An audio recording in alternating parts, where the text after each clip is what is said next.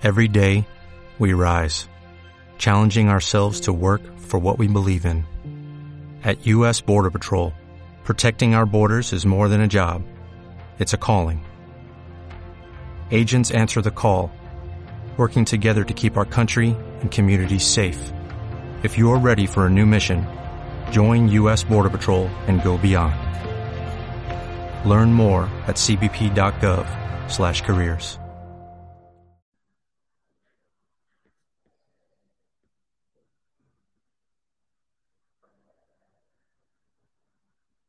Pero perdone, ¿de qué medio es? EDATV. ¿De? EDATV.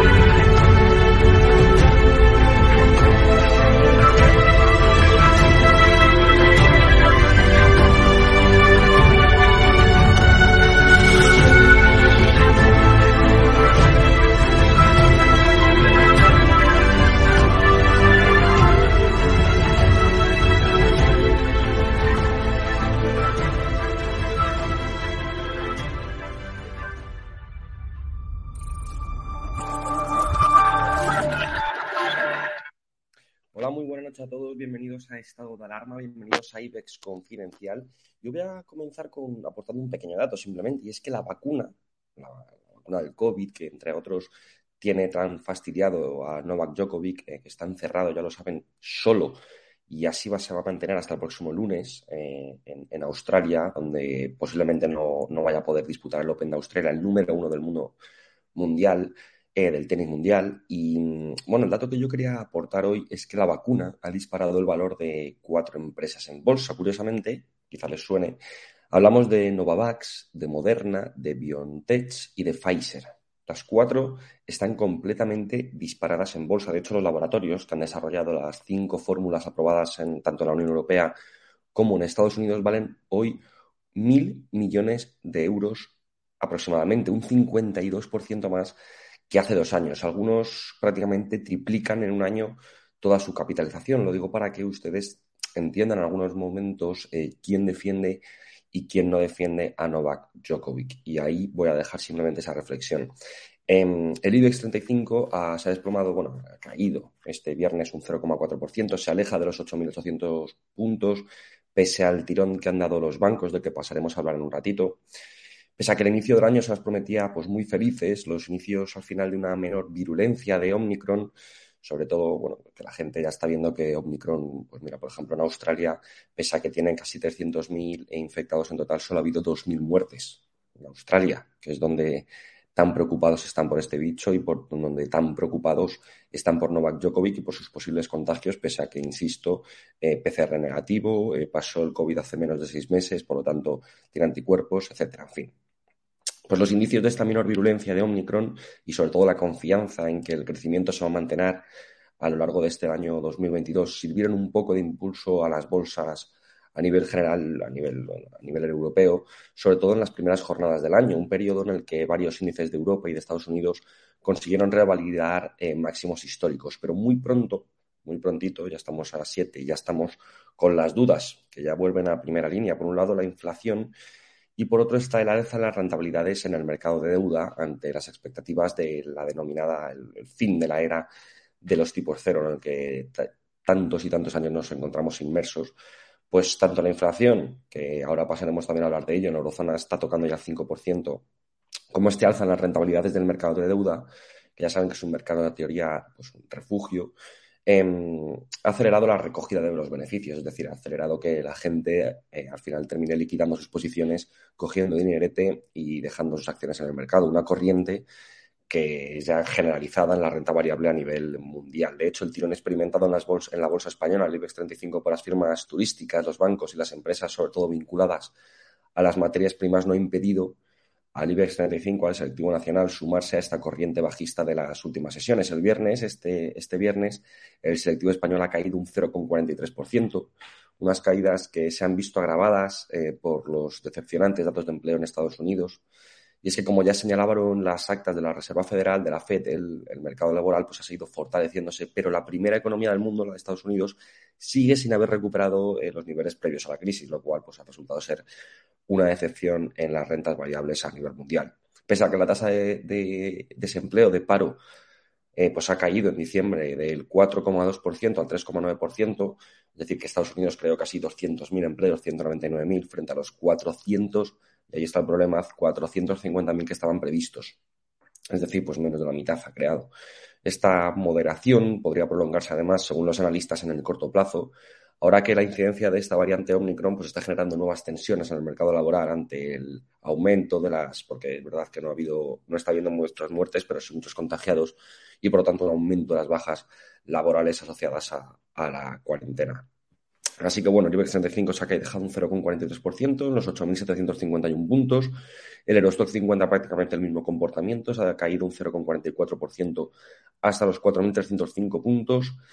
Y bueno, pues las tensiones inflacionistas también que han provocado todo esto, pues, todas estas huidas en, las bolsas.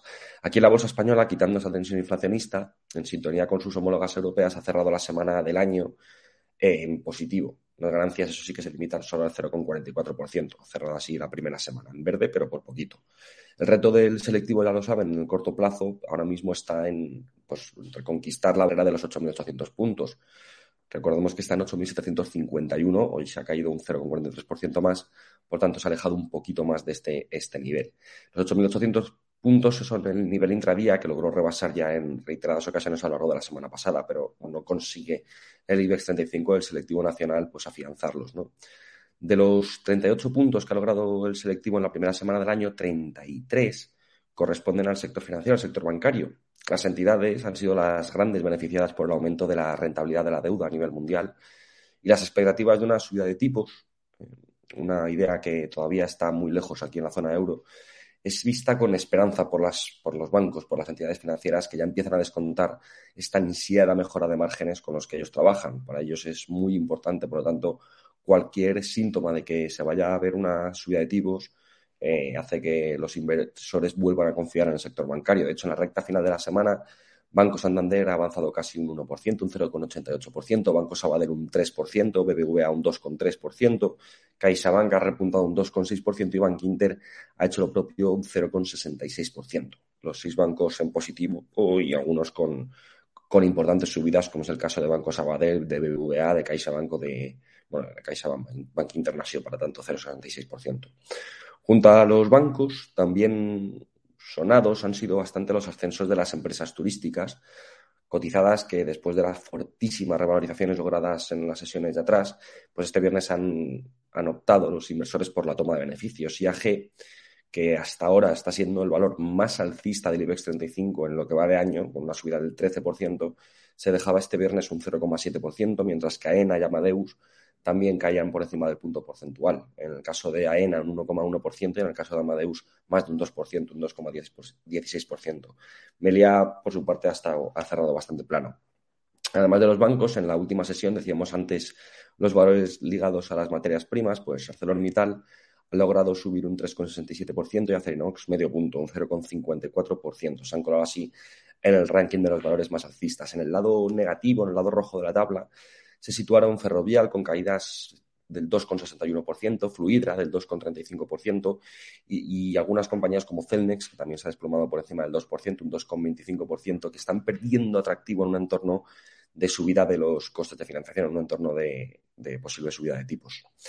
Así, en una jornada en la que conocíamos que la inflación europea eh, subía hasta el 5%, este es su nivel más alto desde el año 1985, pues las caídas de la bolsa española se han situado un poco en línea con las del resto de índices del viejo continente. El CAC 40 frente a Francia se ha dejado un 0,42, un el DAX alemán se ha dejado un 0,62, un 65%, el MIPTEL italiano se ha dejado un 0,13%, ha cerrado prácticamente en tablas, pero ligeramente en negativo, y solo ha escapado de esta tendencia al rojo el FTSE británico, el FTSE 100, que es un 0,47%, una ganancia que le ha subido, que le ha servido para que en, el acumulado del año 2022, en estos poquitos días que llevemos, el FTSE 100 haya subido un 1,36% y destrona así, ha pasado así a ser el, índice europeo con más revalorización. Antes era el índice galo, el, el CAC 40, y ahora ha pasado a ser pues, el, el FTSE.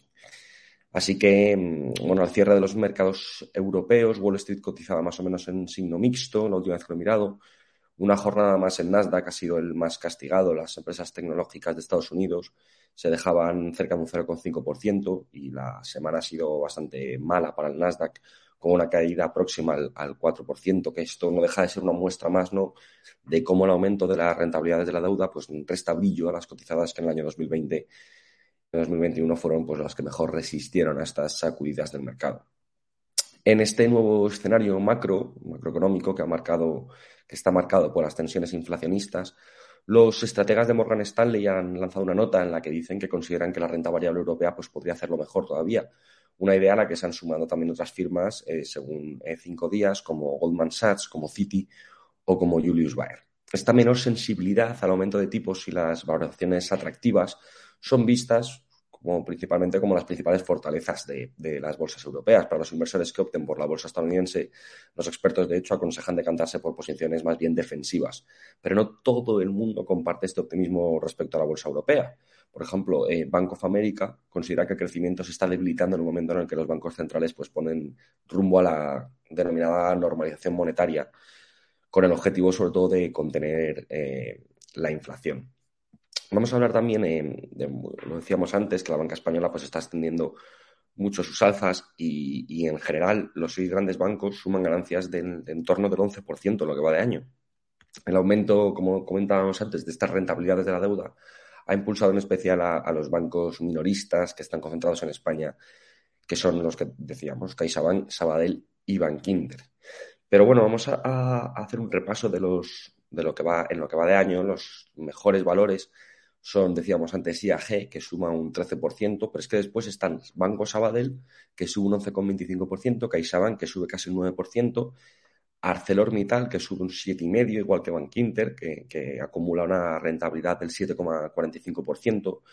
También importantes, muy importantes, son las del sector turístico, como es Meliá, que suma en el año 2022 un 6,63%, BBVA 6,42%, Banco Santander también un 6%, otra eh, ligada a otra empresa ligada a las materias primas, como era el caso de ArcelorMittal, Acerinox, también sube un 5,49% y otra empresa ligada al turismo, como es Amadeus, sube prácticamente un 5%. El lado opuesto de las caídas, em, las que llevan un peor comportamiento en estos poquitos días que llevamos del año 2022 son Celnex, que acumula un desplome del 13% en lo que va de año, Solaria, que se deja un 8,7%, Robi, la farmacéutica, se deja un 8,27%, Farmamar se deja casi un 6%, Red Eléctrica un 5,68%, Fluidra eh, se deja 5 puntos porcentuales, Siemens Gamesa también un 4,65%, Endesa 4 puntos menos que los que, los que cotizaba cuando iniciamos el año, Grifols, la farmacéutica, también se deja 4 puntos y Almiral, otra farmacéutica, un 3,54% en lo que va de año. Y es que, eh, como han podido contemplar con, estos datos que les estoy, que les estoy comentando, eh, eh, la banca ha recibido al final un inesperado regalo de Reyes bursátil que se ha prolongado al final hasta la sesión de hoy. Sobre, todo ha sido, por un lado, la publicación de las actas de la FED, que avanzaban, como decimos, una subida de tipos más próxima del esperado y, por tanto, una aceleración en la reducción de las compras de deuda, han sido las que han espoleado sobre todo al, sector financiero en, bolsa, hasta el punto del IBEX, hasta el punto de que el IBEX, pues ya lo ven, eh, ha conseguido ponerse en línea con, el resto de índices europeos, pero sobre todo gracias al, buen hacer de, los bancos, de las entidades financieras. En Estados Unidos, como comentábamos antes, en 2021, eh, bueno, ahora han dado un dato bastante malo, sobre todo por, como decíamos, por lo inesperado que ha sido.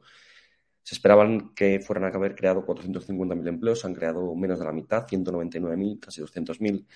En 2021, Estados Unidos logró crear 6,3 millones de empleos, y la tasa de paro así, bueno, en total quedan el 3,9%, que aunque es una buena cifra, es pleno, empleo, no, nada que ver con las cifras que presentamos aquí, por ejemplo, en España.